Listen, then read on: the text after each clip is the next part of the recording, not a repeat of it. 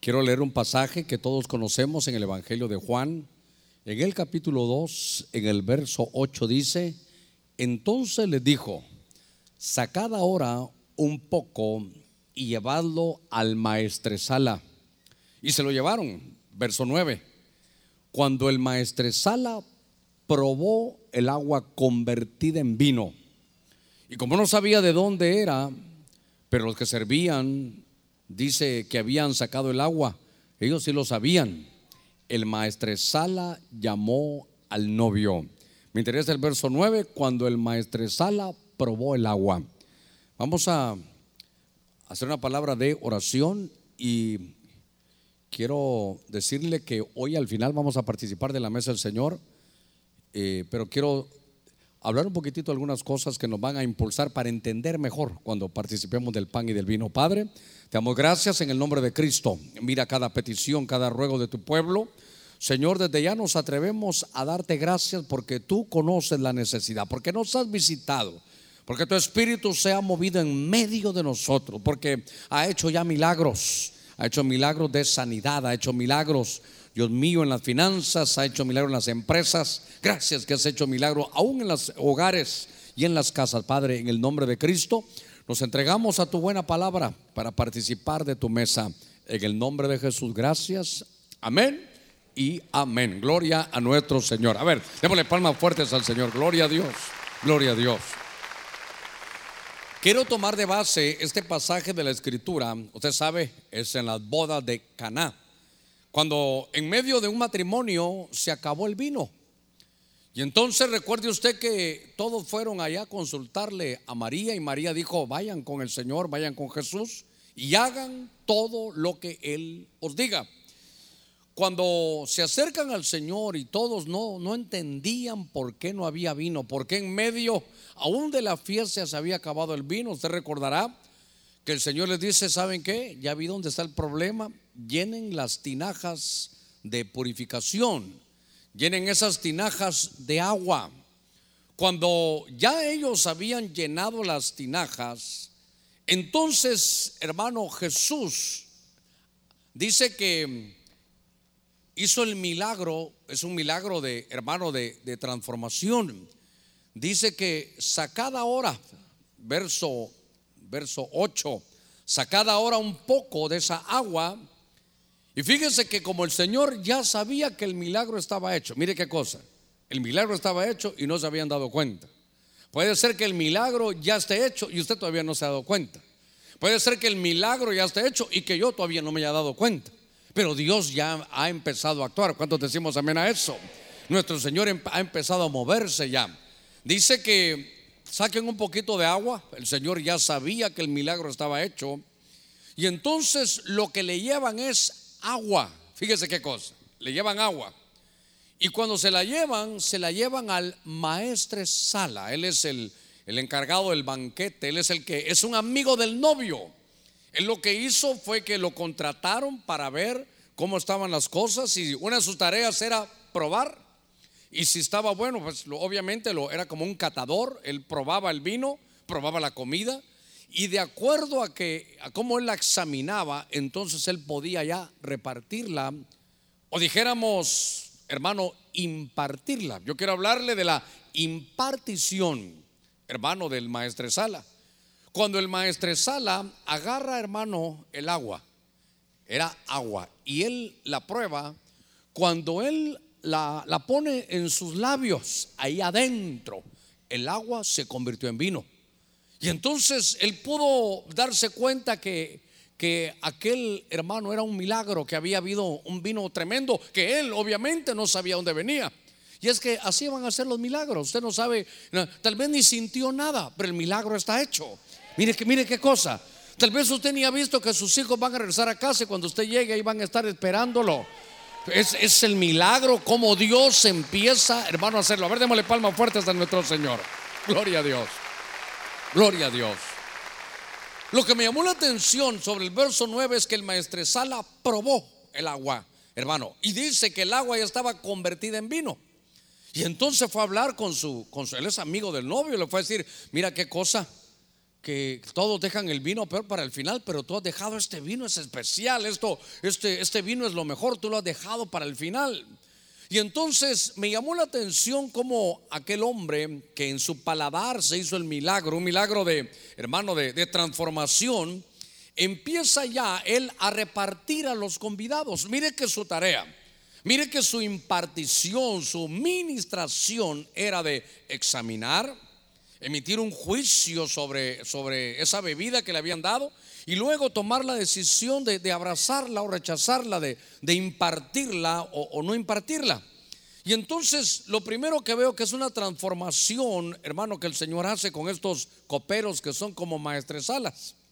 Obviamente alguna vez, creo que lo enseñamos con algunos ministros, y yo creo que esta es la, esta es como una, en una de las aplicaciones, es que también uno como ministro es, es como el maestresala. Tenemos que tener un paladar, obviamente que es un paladar espiritual. Fíjese que en medio del culto de hoy estoy yo experimentando, saboreando y digo yo, esto aquí va a pasar algo, aquí, eh, Dios mío, no sé cómo, pero hoy siento que hay algo especial. Y de pronto me mandan a decir, hermano, que dice una hermana, dice un hermano, pastor, que van a haber milagros. Y dije yo, ah, lo que me había dicho. Entonces yo examiné, pude discernir cómo estaba la situación. No me importó cuando vi el reloj, dije, Señor, vamos a avanzar, pero dije, lo lindo es que es domingo. Los martes y viernes yo respeto un poquitito, usted tiene que ir a su casa, pero, pero porque es de noche. Pero entonces vi, pude experimentar, saboreé, examiné cómo estaba, hermano, la, atmósfera y dije, esto hay que correr, esto, hay que impartirlo, esto no podemos romper esta atmósfera. Si Dios está haciendo milagros, lo va a hacer ahora con aquel que le pueda creer. Es importante que corra, que el Espíritu llegue, hermano, a todos los lugares. ¿Cuántos decimos gloria a Dios? Gloria al Señor. Entonces, yo quiero llevarlo a usted antes de que usted tome el pan, que lo pruebe, hermano, y que, que bebamos de ese vino. Fíjese que empecé a ver aquí algunos, algunos que probaron, que examinaron y que pudieron, hermano, impartirlo. Quiero que venga conmigo al libro del cantar de los cantares. En el capítulo 5 dice la escritura, en el verso 1, dice, entrado en mi huerto hermana mía, esposa mía. Y he recogido mi mirra con mi bálsamo. Estaba él en su huerto. De pronto hay algo que él puede ingerir que pone en sus labios. He comido mi panal y mi miel. He bebido del vino y de mi leche. Dice, comed amigos, bebed, una versión dice embriagaos. Me gusta la Reina Valera actualizada que dice, bebed en abundancia, oh amados. Déjeme que me detenga un poquitito aquí. Está el amado y él entra en su huerto. Entonces, como que él fuera un maestresala, su tarea es de, probar, es de examinar. Hay, hay productos en el huerto. Pero al leerlo de pronto me sale, me surge en medio de la letra, hermano, que él dice probé, es, examinó, metió en sus labios, lo probó, probó, hermano, la, la miel, el panal y la miel. Dice que luego él, hermano, va y, dice que también en sus labios entra la leche. Y cuando él tiene la experiencia de probar, hermano, si lo que me saltó aquí es miel, leche. Y entonces, claro, hay vino, pero eso ya lo, vimos arriba. Entonces, cuando él lo prueba, fíjese el, el maestresala, cuando él lo prueba, le dice, comed amigos, ya lo llamó a todos, bebed, bebed en abundancia, ¿sabe qué? He probado, mire cómo, cómo lo, lo, lo percibo he probado la leche y la miel y ya, ya la examiné, esto es algo hermoso, esto, esto no puede ser solo para mí. Así que voy a llamar a mis amigos para que beban en abundancia de esta leche y de esta miel. Diga conmigo, leche y miel. Coma fuerza, leche y miel. Cuando uno lee la escritura, se da cuenta que Dios tiene un plan. Y en el plan que Dios tiene es sacar a su pueblo de la esclavitud que atraviesen el desierto con el propósito de aprender a depender de Dios. Pero el destino final que el Señor quería es, los voy a llevar a una tierra que fluye qué? Leche y miel. Mi tarea, dice el Señor, yo quiero llevarlos, quiero, quiero que ustedes vean, creo que aparece más de 20 veces, por lo menos en la Reina Valera actualizada, la frase leche y miel. Te voy a llevar a una tierra que es de leche y miel. Y entonces, fíjese usted que yo recuerdo que cuando llega ese momento, porque hermano, ese es el destino final para nosotros. Lo que Dios, en el plan de Dios, Él no te quiere en Egipto, Él no te quiere en el mundo. Él no te quiere que tengas, eh, hermano, una carga laboral que ni al culto puede decir. Eso no es lo que Dios quiere. Pastor, pero así estoy. Puedes estar así, pero no te va a sacar así para siempre. Porque el plan de Dios, fíjese, el plan de Dios para usted y para mí es que estemos en una tierra que fluye leche y miel. Pastor, yo no estoy en el mundo, pero viera qué desierto el que estoy pasando. Bueno, desierto, desierto, te digo que no te vas a quedar ahí. Ese es solo un, eso es una pasadita. Eso es para que, hermano, para que sepamos que todas las cosas provienen de Dios. Eso es para que aprendamos a depender de Dios. Pero mi destino final, su destino final es, Dios nos quiere llevar a la tierra que fluye leche y miel. ¿Sabe qué es? Esta es tierra de abundancia. Esa es la famosa tierra prometida. Eso es cuando uno sale del desierto, la, vida cambia.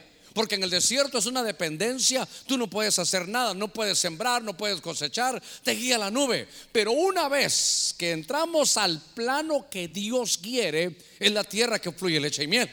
Entonces la tierra que fluye leche y miel, aquí sí hay que sembrar para poder cosechar. Todo lo que el hombre sembrar, eso también cosechará. Aquí ya no vas detrás de la nube. Aquí tú caminas y Dios camina. Tú te atreves a creer y Dios hace el milagro. Tú confiesas la palabra, tú la activas y vas para adelante porque es una dimensión diferente. Es la tierra que fluye leche y miel. ¿Sabe qué le dijo el Señor? Vas a vivir en casas que tú no construiste. Vas a poder beber de esas vidas que tú ni siquiera sembraste. Van a venir cosas llenas de gracia. ¿Sabe qué es eso? Que Dios tú no lo vas a hacer, Dios lo va a hacer. Eso se llama la gracia de Dios, influencia divina. Esa es la tierra de abundancia. Por eso aquel probó la leche y la miel y dijo, oh, ya la examiné. ¿Saben qué? Vengan mis amigos, miren, beban en abundancia de esta leche y miel. Ya probé la vida en abundancia, ya no quiero otra cosa. A ver cómo le puedo explicar esto.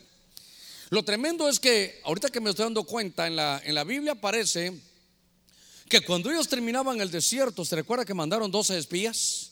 Y entraron a la tierra que fluía leche y miel. Entraron ahí y recuérdese que entraron doce. Pero diez, en lugar de enfocarse de la leche y de la miel, se enfocaron en los gigantes. Se enfocaron, hermano, en, la prueba, se enfocaron en otra situación. Pero se recuerda que había dos espías que sí fueron fieles. ¿Se recuerda quiénes eran? Era Josué y Caleb. Ellos decían, no, hombre, sí, ¿sabe qué? Yo ya probé la leche y la miel. Yo ya experimenté, yo ya sentí lo que es esto. Esto es, esto es Josué y Caleb. Entonces ellos están diciendo, yo ya probé lo que es esto, así que, así que vengan y entren. Pero el pueblo se desalentó. Porque salieron 10 ahí que entre comillas eran líderes con malos reportes. Cuando regresaron le dijeron, fuiste, sí, ya, probaste la leche y la miel, sí. ¿Y qué pasó? Muchos gigantes. Esa es una tierra que lo traga uno. Es que saben qué, ahí hay que trabajar. Ahí hay que sembrar. Yo mejor me regreso al desierto porque ahí todo es gratis. Ahí todo es gratis. La, la ropa crece con uno. Zapatos te duran 40 años. Aquí estoy. Por eso, hermano, le voy a decir algo. Usted tiene que definir mi tarea es decirle, hermano, yo ya probé la leche y la miel, yo ya sé lo que es la vida en abundancia. Yo no quiero volver a Egipto, yo no quiero volver al desierto, yo quiero ir a esa tierra prometida, quiero experimentarla, quiero vivirla y quiero que usted me acompañe a vivir, hermano, en esa abundancia del Señor. Fíjese que cuando yo veo esto recuerdo, fíjese que algunas veces se lo he dicho, esa es parte de la visión. Esto es cuando mi primer pastor, Dios lo llama, su padre, que era pastor también, hermano, eh, estaba muriendo. Y fíjese que mm, él se llamaba, hermano, creo que se llamaba Moisés de casualidad. Y cuando él estaba despidiendo a su padre que se estaba yendo, hermano, él, su padre se va, su padre muere, era un pastor, y abre la Biblia y le dice, el Señor le habla, y le dice, mi siervo Moisés ha muerto. Ahora tú toma este pueblo y mételo en la tierra que fluye leche y miel. Hermano, eso fue hace a saber cuántos años, pero yo por lo menos de conocer a mi primer pastor, ahí estuve hace 40 años. Y es, esa es la visión, ¿sabe qué es? La vida en abundancia. ¿Sabe qué es eso, hermano? Es una tierra donde hay, donde fluye leche y miel. ¿Qué es eso? Abundancia, fertilidad y prosperidad. Entonces, tenemos que sacudirnos un poquito de algunos complejos, ¿sabe qué? Y de temores y de miedos. ¿Por qué? Porque usted sabe que yo le he dicho a usted siempre, qué fácil es creer en la cruz. Qué fácil, hermano, es creer en los dones espirituales. Un poquitito difícil para algunos los cinco ministerios, pero, pero los experimentamos y nos gozamos. Y todos dicen amén y lo creemos. Pero cuando leemos en la Biblia que el Señor, siendo rico, se hizo pobre para enriquecernos, ahí está la palabra, ahí está. Esa es una palabra de bendición para usted. Pero, pero a veces, pero va a ser muy duro. No importa que haya gigantes. ¿Sabe qué decía Josué y Caleb? Decían: Es que la sombra de ellos ya fue quitada. Serán como pan comido. Si Dios nos ha dicho que ese es nuestro destino final, vamos en pos de eso. Si hemos probado la leche y la miel, vamos a la vida en abundancia. Démosle palmas fuertes a nuestro Señor. Gloria a Dios. Mire. Entonces yo como su pastor le puedo decir, yo ya pasé, hermano, allá en Egipto. Yo ya pasé por el mundo. Yo he estado en el desierto. Yo esperé 10 años porque yo sabía, hermano, Dios me había hablado de, de, la prosperidad bendita en Dios, no la prosperidad esa de andar vendiendo milagros. Y eso Dios reprenda al diablo. Yo le estoy hablando de que por eso nuestra visión, hermano, es prosperado por la palabra. Entonces yo le estoy diciendo, hermano, yo ya probé la leche y la miel. Yo soy el maestresala. Yo soy su pastor. Yo ya la probé. Hermano, hay algo más. Pastor, fíjese que yo recibí a Cristo, pero ya, ya recibiste el bautismo en el Espíritu Santo. Eh, no, pastor, yo ya probé eso. Yo ya sé lo que es eso. Yo ya probé la leche y la miel. Ya la sentí y quiero impartírtela, quiero dártela. No estás hecho para vivir allá en Egipto. No estás hecho, tú no naciste para estar en el mundo. Hermano, es necesario un momento aquí en el desierto, sí, pero no para siempre se tría el trigo. Tu destino final conmigo juntos es la tierra que fluye leche y miel, la tierra donde está la abundancia, donde Dios, hermano, nos va a prosperar. Démosle palmas fuertes a nuestro Señor. Ya la probamos. Si ya la probamos, hermano, ¿quién después de haber probado la prosperidad quiere volver a ser pelado, hermano? Yo, no, no creo que eso sea lo que Dios quiera. Yo ya entendí. Quiero que vayan a la tierra que fluye leche y miel. Cuando aquel hermano en Cantares prueba la leche y la miel, dice, si yo ya sé lo que es la vida en abundancia. Yo quiero, ¿sabe qué? Quiero la vida del Espíritu. Yo no quiero religión evangélica, hermano, si es, eso es peor, más aburrido. Usted no ha visto esos, hermano, no ha visto esos legalismos. Ya, ya se ha detenido un poquito de eso. Aún todavía me, a veces me escriben, me dicen, hermano Germán, fíjese que en mi iglesia dicen que es pecado jugar fútbol. Yo digo, una prédica para decir que es pecado jugar fútbol. ¿Sabe qué? Me gustaría ver, hermano, qué, qué versión de la Biblia dice. Y aquellos que juegan fútbol van a ir al infierno. Yo no veo ni nada de eso, hermano. Es más, miro que las diez vírgenes cabecearon, dice hermano. Es para que no se me duerma. ¿Ya lo ha leído usted? Gloria a Dios, ¿verdad? Dice que cabecearon, así que estaban jugando ahí. Mire, ya le conté yo a aquellos, ¿verdad? Que eran grandes amigos. Le, conté, ¿verdad? Que este, les gustaba tanto el fútbol, tanto les gusta, así como los hermanos, que les gusta tanto el fútbol. Que le dijo, mira, le dijo, si vos te morís primero, yo quiero que te averigües si hay fútbol ahí arriba. Y se murió uno de ellos a los, a los meses, hermano, llegó y le fue a jalar las piernas en la noche. No, hermano, es un chiste, por favor, ¿verdad? No me va a decir, pastor, ¿dónde dice eso en la Biblia, verdad? Y le jaló las piernas y le dijo, ¿qué estás haciendo aquí? Te tengo buenas noticias, le dijo. Sí hay fútbol en el cielo. Ah, qué lindo. Y mañana jugó de titular, le dijo, hermano, ya, ahí, ahí lo, lo arruinó, ¿verdad? Bueno, así que no era tan buena noticia. Bueno, Dios mío, ¿por dónde íbamos después de este anuncio de fútbol, hermano? Leche y miel. Lo probó, el maestresal la prueba, examina, discierne, tiene criterio y entonces lo imparte. Yo vengo a impartirle de ese vino que transforma. Vengo a impartirle de esta leche y miel que es la vida en abundancia. Pero, pero hay que probarlo, hermano. Hermano Germán, todo lo que ha probado ha sido bueno. Fíjese que no. A veces hay cosas que uno dice que no. Yo le he contado que a veces me mandan a decir, pastor, dice el Señor que haga esto. Y yo lo pruebo y digo, no, mejor espero. Pero a veces si hoy, hermano, dice el Señor que va a hacer milagro, ya lo había recibido. Y dos llegan a decirme, dije, Señor, esto es, ya, ya lo probamos, ya lo examinamos. Fíjese que en primer libro de Samuel, en el capítulo 17, en el verso 38, dice, le voy a rogar que busquen su Biblia, primer libro de Samuel. En el capítulo 17, verso 38 dice, Saúl, oiga, vistió a David con sus ropas militares.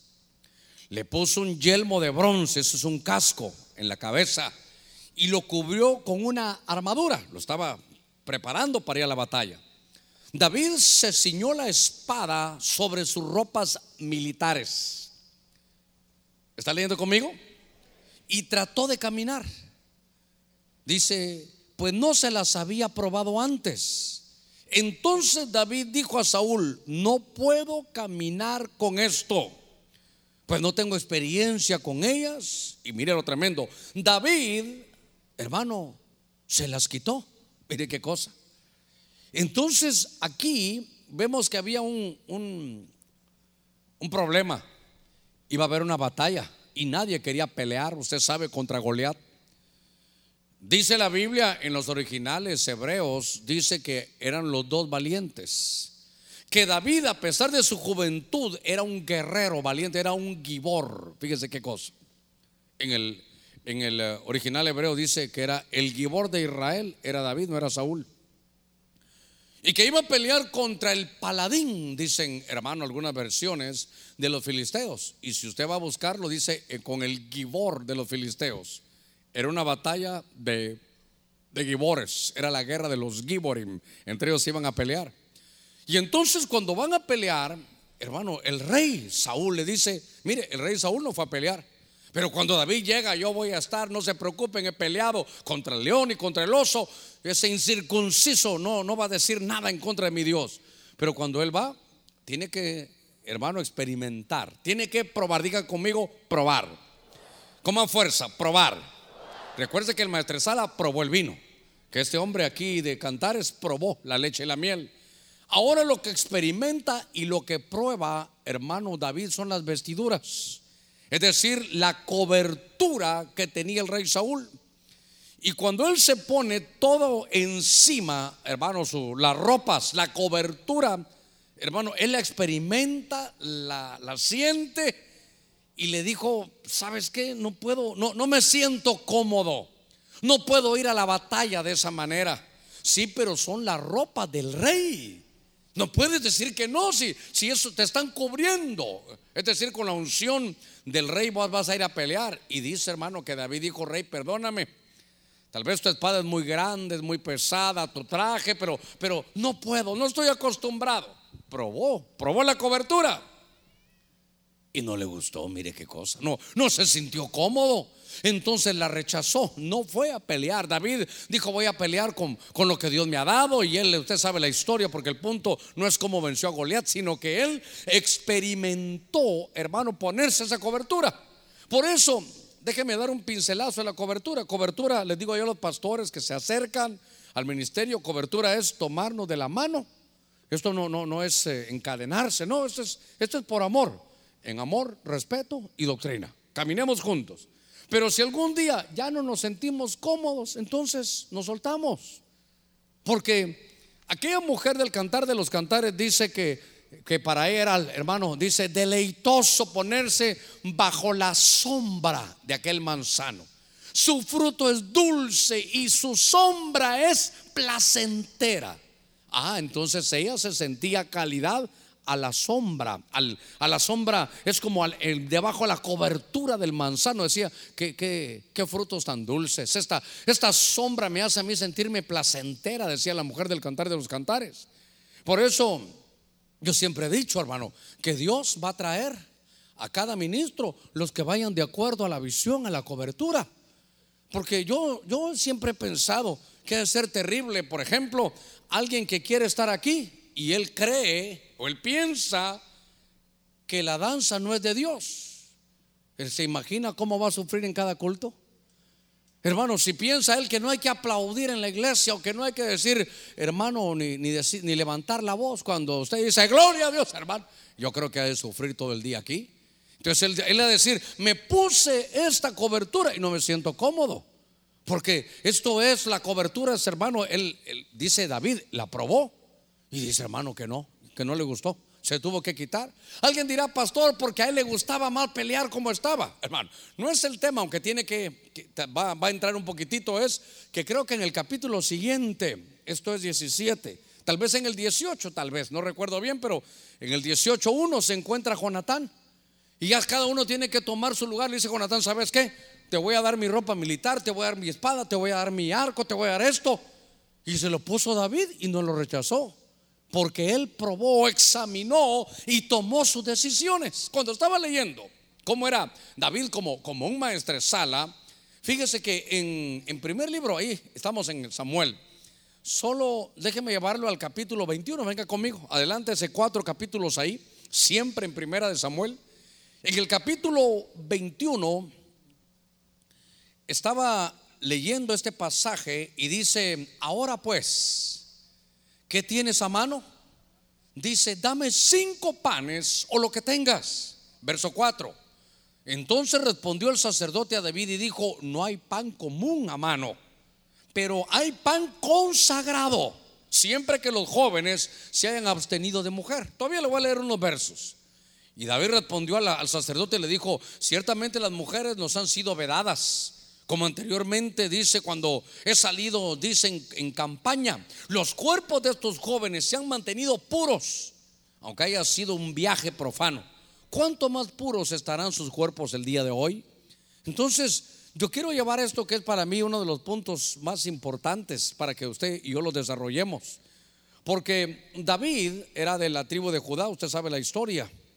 Y él de pronto, hermano, si usted lee en los primeros versículos, él llega solo a la ciudad de, Nob. Él llegó solo a la ciudad de Nob y entonces va en búsqueda del sacerdote. Y fíjese que tenían hambre, él venía con otros jóvenes, pero dejó a los jóvenes aparte y él llega solo. Y entonces le dice, hermano, al sacerdote, ¿sabes qué? Tengo hambre, tienes por lo menos dame unos cinco panes. ¿Qué tienes a mano? Y entonces el sacerdote le dice, mira, eh, ¿por qué viene solo? No, es que traigo una, una misión especial. Él estaba salvando su vida. Ahí lo, lo, tenían, lo estaban persiguiendo. Lo que necesito es que me des comida. Sí, pero no tengo pan común. No tengo pan común. Tú has venido aquí con los sacerdotes y lo que tengo es pan consagrado. Tengo los panes de la presencia. ¿Se recuerda que vimos la mesa de los panes de la presencia? Esos eran los panes que tenía. Y le dijo, ¿y sabes qué? Ya vino el cambio de los panes y tengo ahí, pero esos panes se deben de comer, según Levítico 24, solo los sacerdotes lo pueden comer. Pero entonces, ¿qué hacemos? Es que tenemos hambre. Mire, ese es un, insisto, esto, no es como, hermano, a ver cómo se le dice, esto no es pan bimbo, hombre. Lo que tengo es, es un pan consagrado. Tengo un pan que es un pan de la presencia. Esto es de la mesa de los sacerdotes. Y entonces David le dijo, mira, yo necesito comer, dame de esos panes. Pero, y se han guardado porque cuando aparece en la Biblia dice que debían de guardarse por lo menos tres días cuando fueran a estar con el Señor. Al tercer día Dios los iba a visitar. Y le dice, sí, estamos bien. Pero se han abstenido de esas cosas de mujeres, sí, estamos limpios.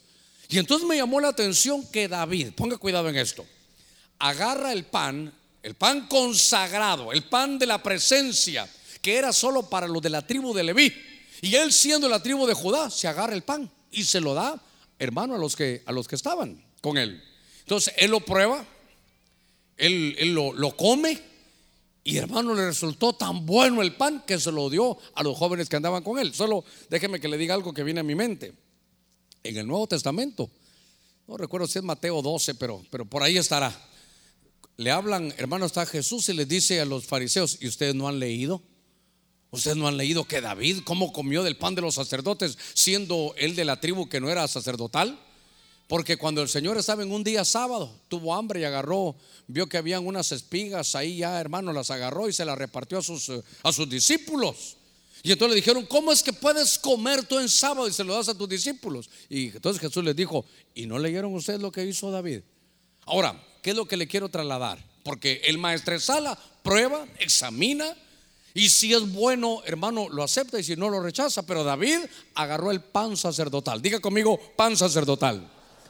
Entonces, cuando él prueba el pan sacerdotal subrayado, el pan de la presencia, hermano, ¿sabe qué? Él experimentó algo. Siendo él de la tribu de Leví, no, él era de la tribu de Judá, él dijo, que este pan es de sacerdotes.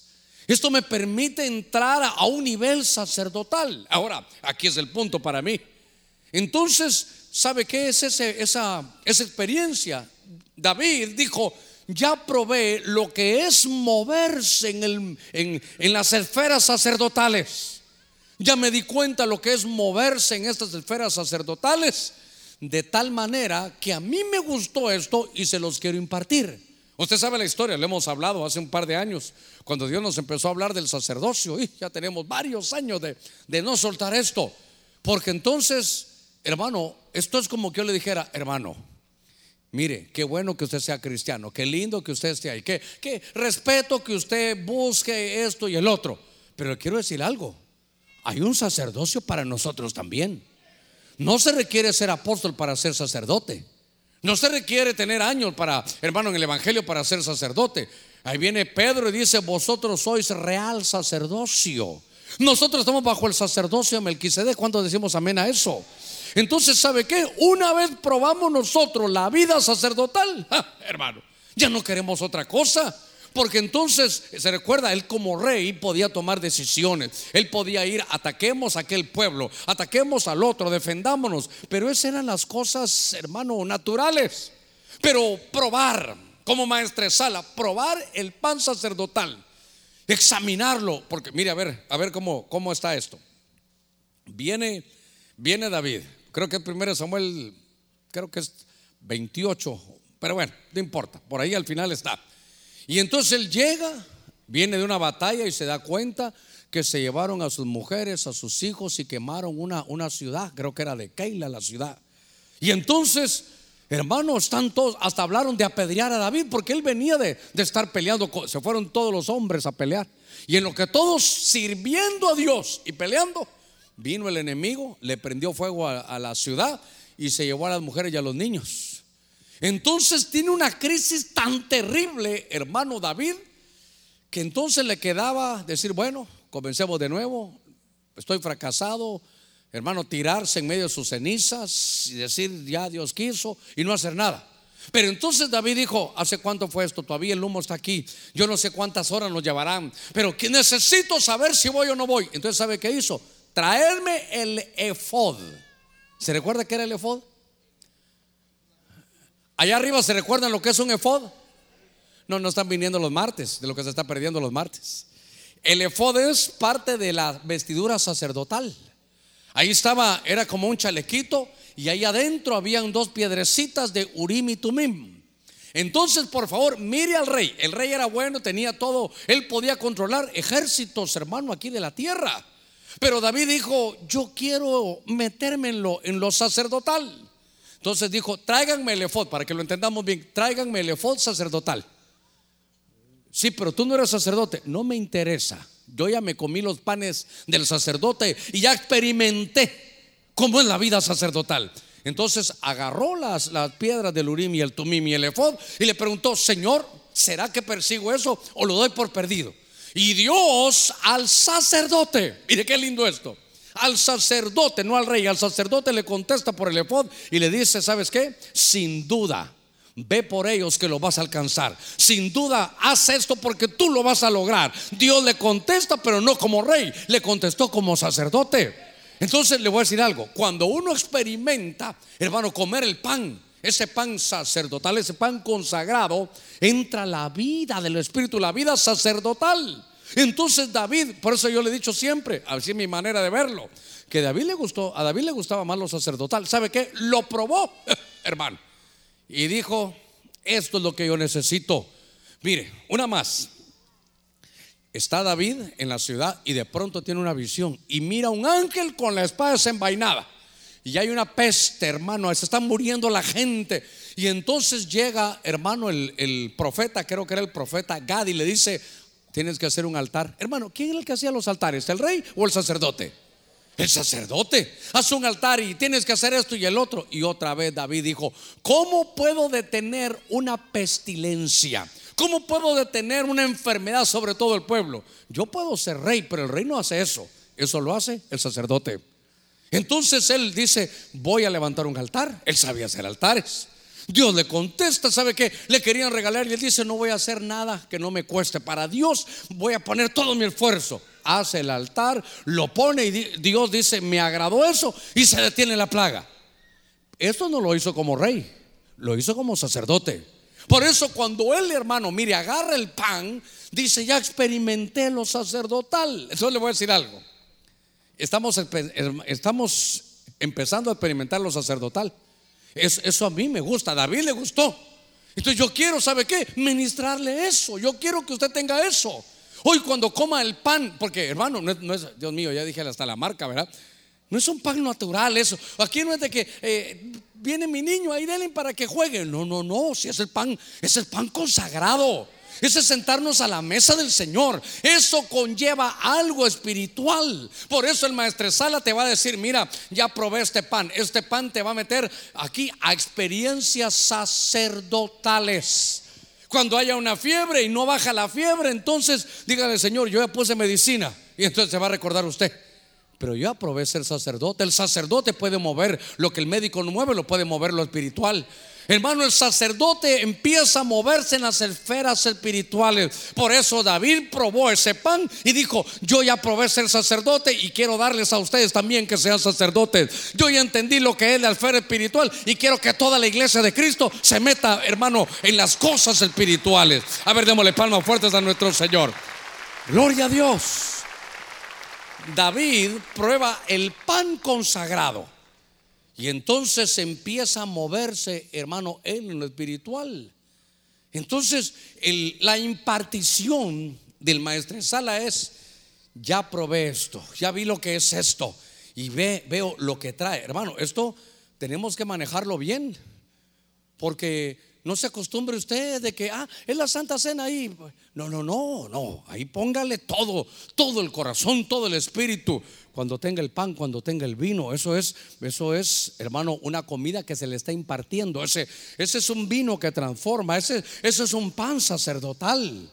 Por eso eso, nos lleva a la leche y miel, que es la vida en abundancia. Déjenme tomar unos minutitos más. En el libro de Deuteronomio, venga conmigo. En el libro de Deuteronomio, capítulo 33, verso 24. Como estamos del pan y del vino, voy a, insistir un poquitito en esto. Le ruego que busque su Biblia en Deuteronomio, capítulo 33, verso 24. Esta versión que estoy manejando dice un poquitito, un poquitito diferente. Habla sobre un hijo de Jacob y dice sobre Aser. Tal vez su Biblia es antigua y en lugar de Aser dice Asher. Pero sobre Aser dijo él, oiga, bendito sea este mi hijo Aser. Oiga, bendito entre los hijos de Jacob. Esta versión Acarcolunga dice, sea el preferido entre sus hermanos. Dice, en el aceite meterá sus pies. Cuando estoy leyendo estos pasajes, habla de los doce de los doce patriarcas. Génesis 49 está Jacob bendiciendo a los doce patriarcas. Usted que le gusta la Biblia. Deuteronomio 33 ya no es Jacob, es Moisés bendiciendo a los doce patriarcas. Hay que ir comparando lo que cada uno le dijo. Pero en Deuteronomio Moisés está bendiciendo, hermano, a este Aser. Y mire, eran los hijos de Jacob. Diga conmigo, hijos de Jacob. ¿Quién era el preferido de los hijos de Jacob? José, ¿verdad? Solo, muchas veces sobre él nos vamos. Pero él era preferido del papá. Y con respecto a los hermanos, ¿cómo estaba José? Lo envidiaron, hermano, lo vendieron, lo odiaron, si usted quiere. Pero hacer, aunque no sea, o hacer, aunque no sea el preferido de papá, era el preferido entre los hermanos. Y fíjese que eso, eso me llamó la atención. Porque claro, su nombre, hacer o hacer, significa feliz. Mire qué lindo eso, hermano. El nombre es un oficio y que ya Dios le diga a usted, va a ser que le ponga a usted feliz. Qué bonito va a ser toda la vida feliz. Entonces me, me, llamó la atención. Porque en el libro de Génesis, ¿qué decía ahí en Deuteronomio? Porque le voy a leer un poquito más de eso. Pero en Génesis decía, en la versión Dios habla hoy, que Aser tendrá abundancia de pan dará comida digna de reyes. Me parece que este hombre, él producía el pan, fíjese, él lo producía. Él lo probaba y él lo repartía. Él era fabricante del pan, él aparte lo probaba y una vez probado, examinado, como un maestresala del pan. Lo que hacía, hermano, es que lo repartía y por eso era preferido, hermano, entre sus hermanos.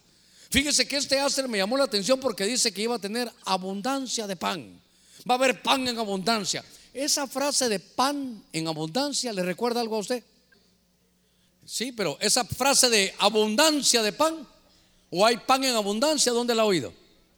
En el hijo pródigo. Estaba aquel entre la posilga tirado.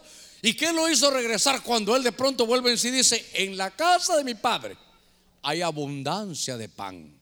Hay pan de sobra. Entonces note que ese pan, hermano, es tan tremendo lo que ese pan hace que hace que regresen los pródigos. Gente que se fue de la casa, gente que se fue de la iglesia, hermanos que se fueron del ministerio por, cualquier situación. ¿Sabe qué? Si tenemos este pan que hace hacer, van a decir, en algún momento de dificultad van a decir, voy a volver a la casa de mi padre, voy a volver a la iglesia, voy a volver porque allá hay abundancia de pan. Ese pan es un pan especial. Fíjese que es un pan que algunas versiones dicen que era un pan lleno de aceite. Es un pan, hermano, como, como ungido. Ese, eso es que cuando, hermano, esa, es, esa, ese pan es, esa palabra es que usted siempre tiene una palabra adecuada para la gente. Si usted siempre tiene buena palabra, diga conmigo buena palabra, la gente lo va a buscar. Pero hermano, fíjese que tengo un problema en mi casa con mi esposo. Ah, divorcios, hermano. Eso ya no se recupera, hermano. Una vez se cayó ese jarrón, ya se quebró, ya no sé. Eso ya se perdió. Fíjese que mi hijo no quiere volver, déjelo allá afuera, que se lo lleve el río. Como no es hijo de él, qué fácil. Pero cuando yo veo eso, hermano, es que tenemos una buena palabra siempre. A pesar de que hay problemas, siempre en el Evangelio hay solución. Y entonces estaba viendo que este hacer es produce, come como un maestresala y reparte el pan. Y por eso el que reparte el pan, hermano, era el preferido entre sus hermanos. Voy a volver a Deuteronomio. Estoy, estoy terminando porque es lo que quiero administrar la mesa del Señor. Pero en Deuteronomio 33, 25. Estábamos en Deuteronomio, usted leyó el 33, 24. Esta versión 60 dice, hablando de hacer, dice, hierro y bronce serán tus cerrojos. Pero mire qué tremendo esto, hermano. Dice, y como tus días serán tus fuerzas. Mire qué, qué tremenda esta bendición. Le voy a rogar a los servidores que empiecen a preparar ya todo lo, el pan y el vino. Pero yo quiero que usted vea a este maestresala. Este es un hombre que tal vez no se habla mucho en la Biblia, tal vez uno más habla de José y de los de Rubén, de, de Leví, de Judá, pero este es un hombre importante, porque de alguna manera es un maestresala, solo que él produce el pan, lo prueba, hermano, y después lo, y después lo reparte. En unos minutitos vamos a repartir del pan y del vino, pero yo quiero que usted sea como el maestresala, yo soy su maestresala también. Decirle, hermano, yo ya probé esto, ya probé el vino. El vino va a transformar. La leche y miel es la vida en abundancia. Ya vimos que, hermano David, el pan consagrado es lo sacerdotal. Pero ahora habla de, otro pan, el pan que produce este Acer. Y dice, así como serán tus días, así serán tus fuerzas. ¿Qué tal, qué tal día se está viviendo? Pregúntale que está la par suya, ¿qué tal los días que estás viviendo? Y para algunos será calidad, me acaban de dar trabajo, gloria al Señor, qué lindo. Es gozo de mi mejor sueldo, amén. Me acabo de casar, estoy en mi helado, qué bueno. Perfecto. Pero tal vez va a haber otro que estoy en problemas, hermano. Como tus días serán tus fuerzas. Ese pan de Acer tenía una bendición que te provocaba fuerza. Así como serán tus días, así serán tus fuerzas. Pregúntele una vez más al que está a la par suya, ¿cómo están tus días hoy, hermano? Están de prueba, están de tentación, son momentos en la familia difíciles. Así como serán tus días, así serán tus fuerzas. Mire, mire qué cosa, que la, bendición de ese pan, los hermanos de alabanza también rápidamente, oiga esto. Mire qué cosa esta que no le dice, así como tus deseos serán, serán tus fuerzas, no dice. No, no. Así como serán tus días. Algo más. Mire el pan que nos va a tocar, porque no dice, así como serán los meses, no, ni como el año. ¿Sabe qué es esto? El día a día. Hermano, no se cargue con lo, vaya resolviendo los problemas día a día, día a día. Porque el diablo que el Señor lo reprenda, que está vencido, lo vencieron hace más de dos mil años en la cruz del Calvario. Yo quiero que sepa que el diablo ya está vencido. Pero pastor, mire todo lo que hace, porque él ya sabe que está vencido. Es más, Apocalipsis dice que le queda poco tiempo. Pero hoy nos vamos a acercar a participar de este pan. Y dice, como tus días serán tus fuerzas. De acuerdo a cómo vives, Dios te va a dar fortaleza. En medio de dificultades, en medio de enfermedad, en medio de tentaciones, Dios te va a dar fuerza. Pero ese es el pan, hermano, de hacer. Así como serán tus días, serán. ¿Y sabe qué le, pone? Te voy a poner cerrojos. Eso sabe qué es seguridad. Eso es seguridad. Le voy a rogar que estén todos sentaditos. Porque esta es la impartición del maestresala. Vienen tiempos de transformación para tu vida. Vienen tiempos de vida en abundancia.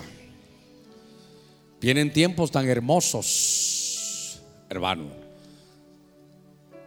que queremos ministrarle esta, esta mañana.